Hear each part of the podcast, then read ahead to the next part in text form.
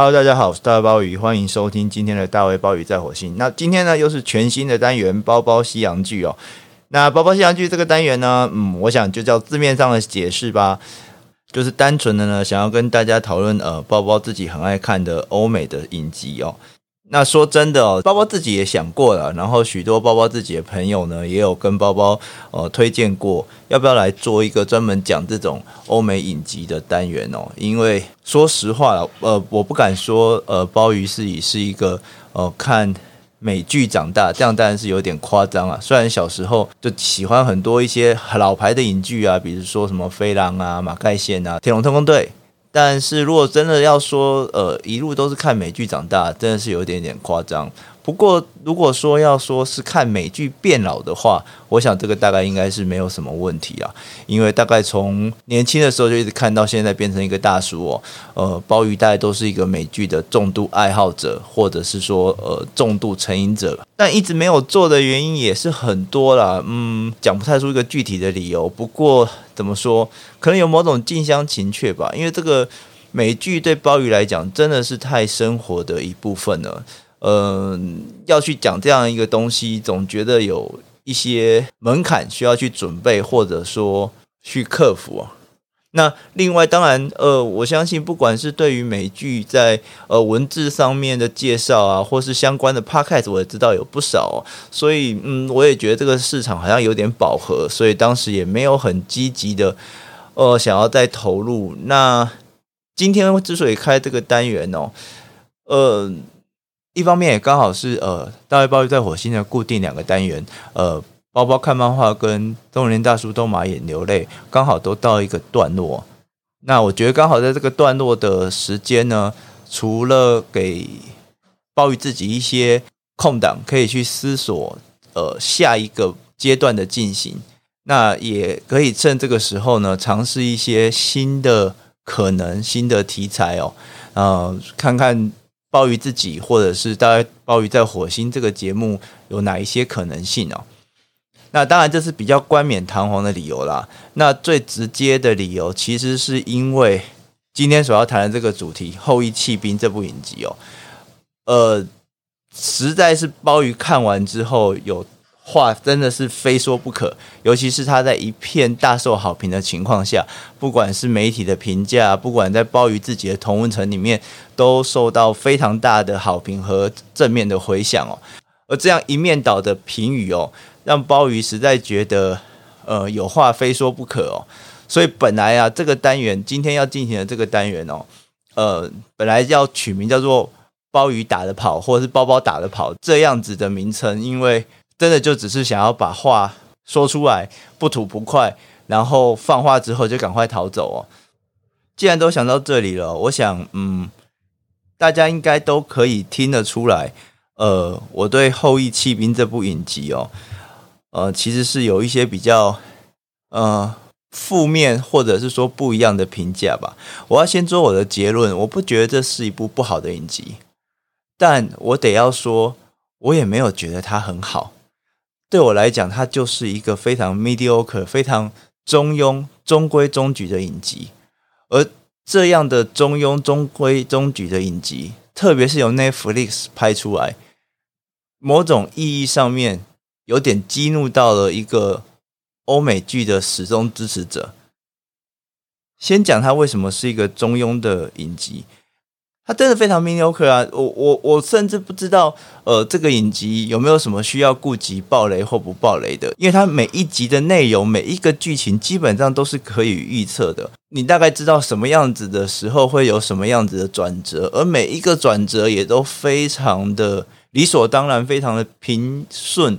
没有任何的 twist，没有任何让人家觉得惊讶的地方。甚至讲难听一点，我们可以说，它所有的剧情、所有的情节都是隔套，都是你曾经似曾相识过的套路。而像 Netflix 这么高成本、这么大制作的公司，运用一个非常常见的套路，这样子所搭配出来的结果，一定不会太差。但相对的，它就一定不会有多么的优秀。我这边所谓多么的优秀是，哦，比如说像最有名的。呃，Netflix 的竞争对手哦，可能在各个你看到那种呃媒体的评论也好，商业的分析也好，好像都要快被 Netflix 给打趴的 HBO 好了。你去看 HBO 制作的影集，从它在八零年代开始崛起到现在，即使到此时此刻，它仍然不断的会在影集这样的概念或媒介里面去推动、去尝试新的可能性。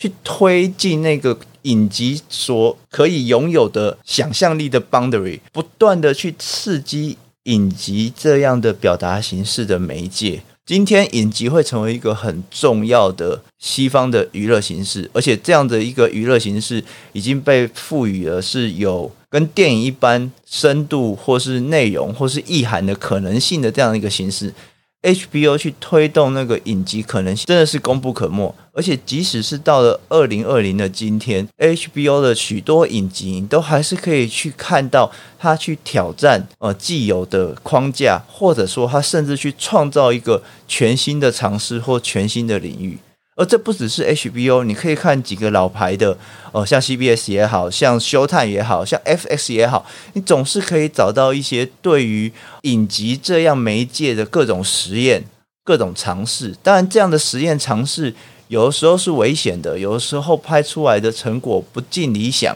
但是你至少都可以看到一些实验性的可能。可是，在 Netflix 影集，我们往往看到的是正好相反的。对于一个在崛起的新兴的公司，对于一个可以说是当前甚至未来可见的这个影剧界的巨头或者是大亨，Netflix 常常交出来的影集就是会让人家觉得 mediocre，就是让人家觉得套路的应用。呃，关于 Netflix 一直有一个传说，但我其实对那个传说，呃，抱持怀疑的态度啦。就是 Netflix 是一个非常呃讲究大数据分析和运用的公司，不管在公司的营运也好，不管是在呃内容的编辑也好，都非常的呃参考大数据的资讯哦。呃，是有多少程度参考大数据，我不知道。但是这个大数据的传说，我觉得还蛮忠实的反映在呃。呃，Netflix 影集或者是他自拍电影常见的情况，就是他大概知道大众想要什么，知道大众需要什么，所以他就给大众需要的，他就给大众想要的。而且那样的给法不只是说类型而已，是包括呃影集的节奏啊，或者是内容的起承转合啊，都非常的符合大众的需要。后翼弃兵就是这样啊，呃，该让你觉得惊讶的时候，惊讶点马上出来。该要让你觉得难过的时候，难过点马上出来；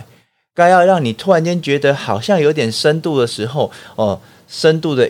警语就会出来。当你需要一些感动刺激的时候，当你需要大团结的时候，当你需要一个美好结局的时候，Netflix 就会完整的提供你相对应的套路。对我来讲，这样的一间公司没有很努力的去推动影集这样的形式、这样的实验手法，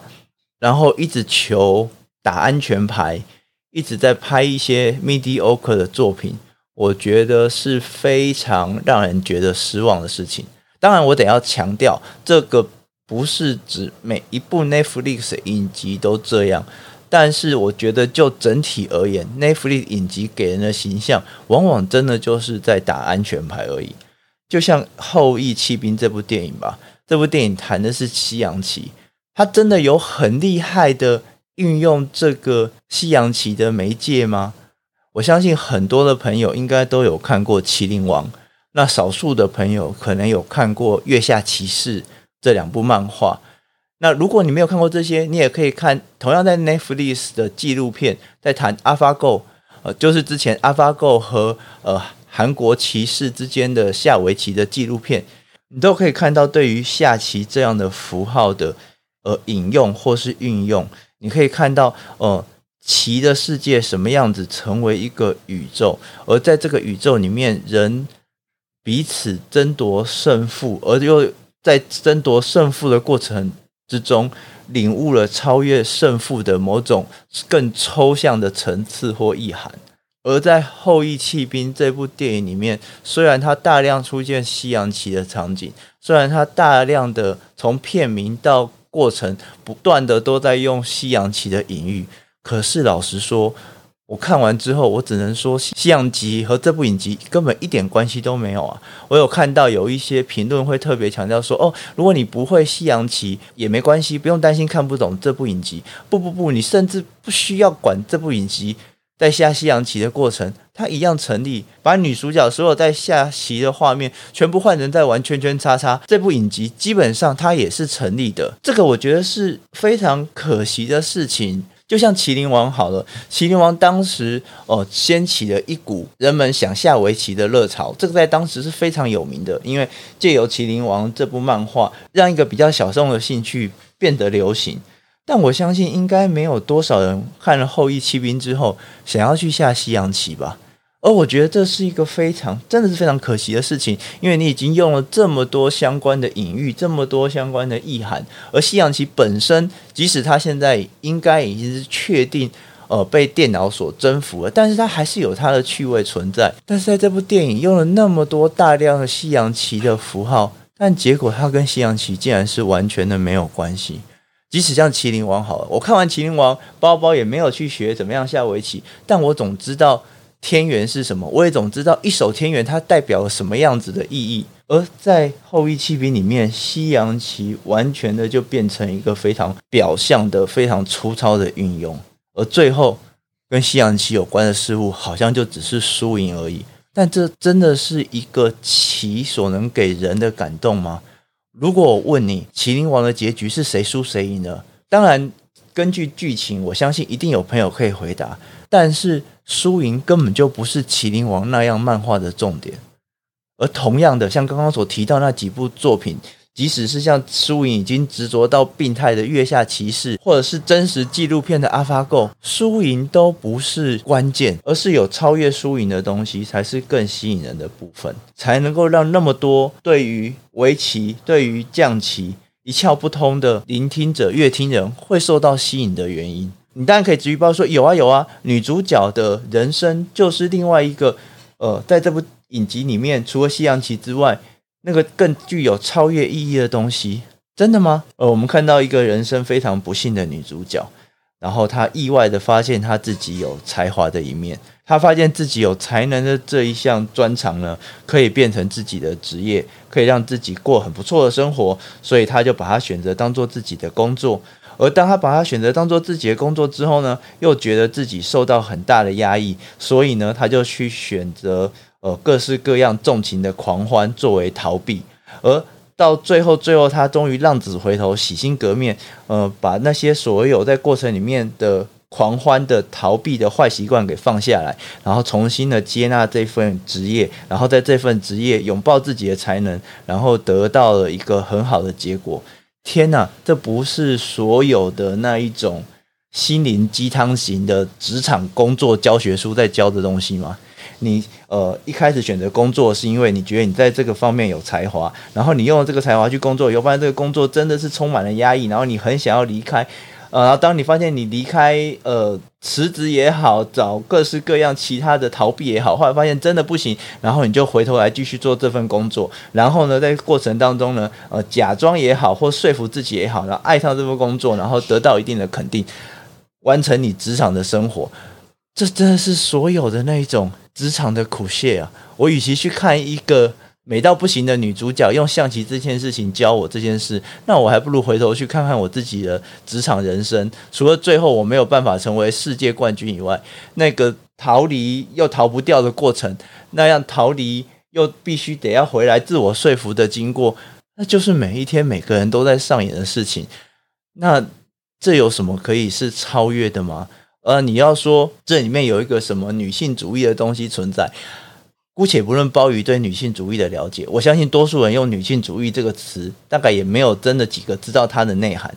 但是在这部电影里面，我们看到的不是一个女主角，一个一个充满才华的天才的小女生，不断被驯化的过程吗？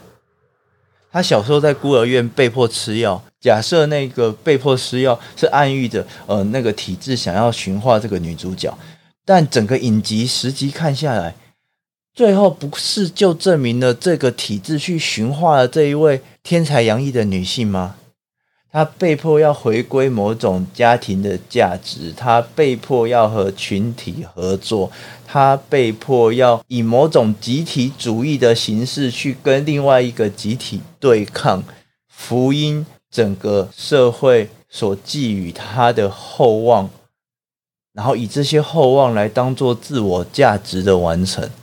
这不就是一个完全被驯化的过程吗？当我们在一开始看到孤儿院为女童止痛剂或安慰剂的时候，都觉得那样的安排非常不人道。但是这整个影集其实就是不断的在告诉大家，最终我们都会被塞下那个具体或是象征意义的镇定剂。这不是一个很哀伤的故事吗？但是，但是，但是我还是得说，呃，从商业的角度。Netflix 还是在《后翼弃兵》上面展现了他非常厉害的一面，就像刚刚说的，他依旧是一个很棒的设计。他知道你该哭的时候让你哭，他知道你该笑的时候让你笑，提供了非常重要的一个娱乐的心理麻痹，而这一点我是完全不会否认的。当今年我们再回头看二零二年的影集的时候，《后翼弃兵》它依旧一定是一个成功会被提及的影集。但是从这个影集的演员也好、制作也好、所应用的成本也好，或背后的 Netflix 公司这样的规模也好，